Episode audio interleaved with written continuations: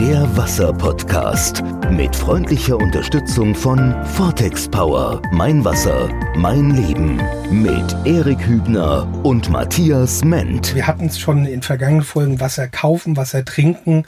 Lass uns heute mal reden, Wasser, also Glasflasche versus Plastikflasche versus Trinkwasser aus dem Hahn zu Hause. Du hast da unendlich viele Fakten, was die Energiegewinnung, was die, also auch wie viel Wasser braucht man für eine Plastikflasche und so weiter.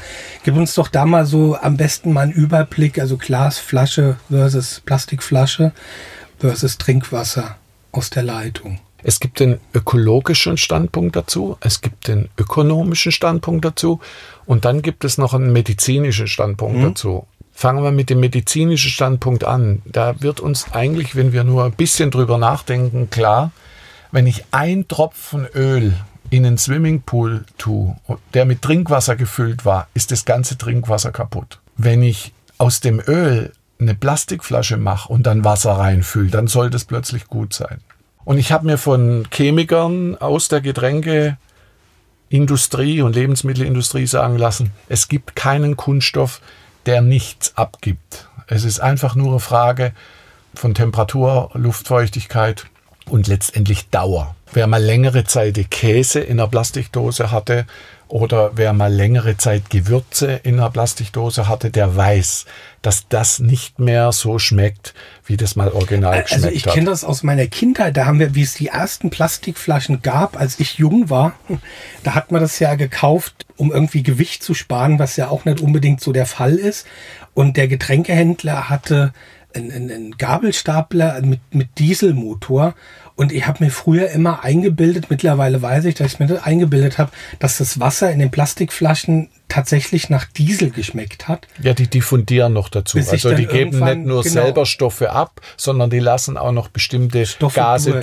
durch. Ja. ja. Ja, das, das habe ich so. dann irgendwann mal gelernt und habe gedacht, na okay. Wer das nicht glaubt, muss einfach mal eine Nacht eine halbe Zwiebel, eine aufgeschnittene frische Zwiebel neben Kunststoffflasche legen, ja, und am nächsten Tag dieses Wasser mit einer Flasche, die nicht neben einer Zwiebel gelegen hat, probieren dann wird er feststellen. Und ich sage immer spaßeshalber, das Wasser an den Tankstellen bei den Autobahnraststätten und Tankstellen ist deswegen so teuer, weil wir die ganzen Mineralölgase in dem Wasser noch dazu kaufen. Also die kriegen wir quasi noch dazu. Das ist Wasser, ist nicht nur Wasser, sondern die ganzen Stoffe sind mittlerweile nachgewiesen worden. Übrigens auch in Schokolade und vielen, in, in vielen, ja genau alle Plastikverpackungen, ja. ja.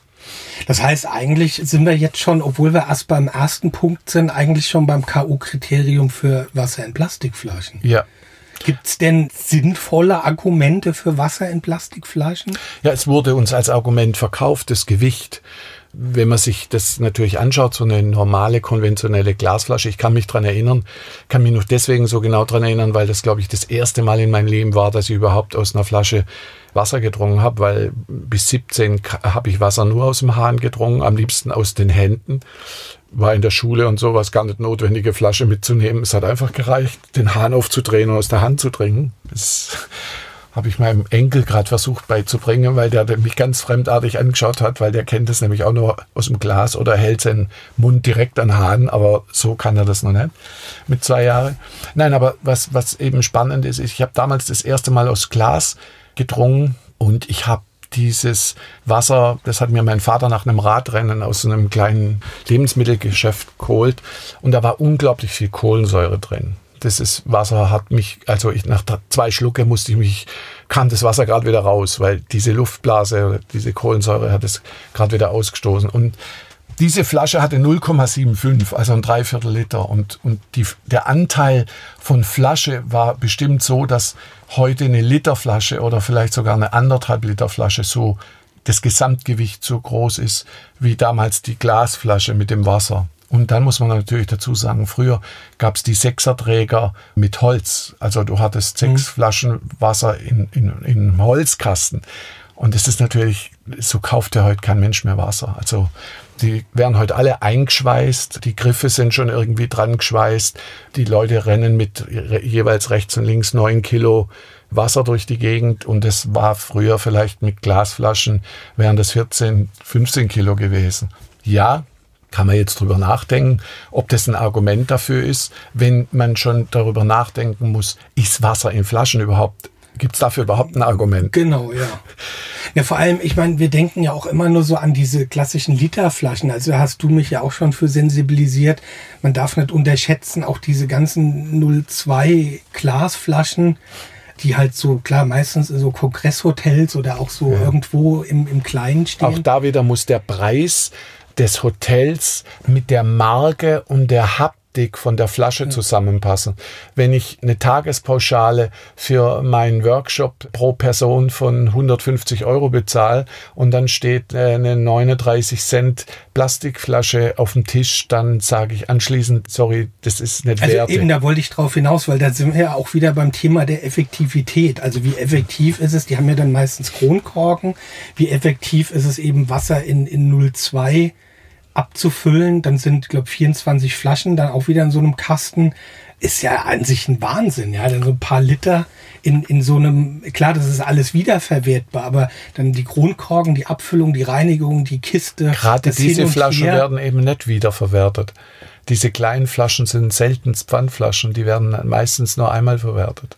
Tatsächlich. Ja, ja. Also äh, man bezahlt zwar Pfand, aber äh, das geht dann an, an Händler zurück und wird dann entsorgt. Weil, weil die Flasche eben auch schön ausschauen muss. Ja. Und so eine verschrammte Flasche, die ausschaut wie schon fünfmal benutzt, wenn die in einem Fünf-Sterne-Hotel beim Kongress auf dem Tisch steht.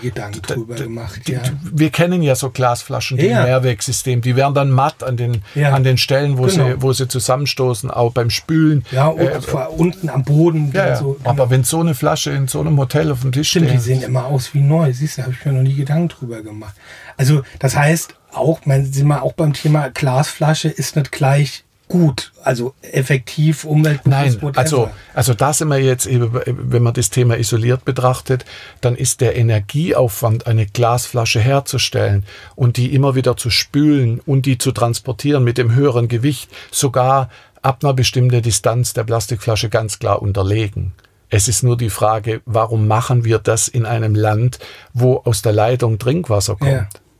Nur um irgendwie zu zeigen, wir können es uns leisten. Was ist der wirkliche logische Grund, wenn ich was gratis ohne Transport, in Anführungszeichen gratis, ja. das sind 0,2 Cent, ja, also wenn ich das frei Haus kriege, wieso kaufe ich mir dann, wieso kaufe ich mir dann Wasser überhaupt in einem Behälter? Wieso tue ich mir das an? Ich meine, wir bedauern Menschen oder belächeln die, die jeden Tag 20 Kilometer zur Wasserstelle gehen und mit einem halb mhm. aufgeschnittenen Kanister auf dem Kopf. Das ist für einen Teil der Familie jeden Tag das Überlebenskriterium.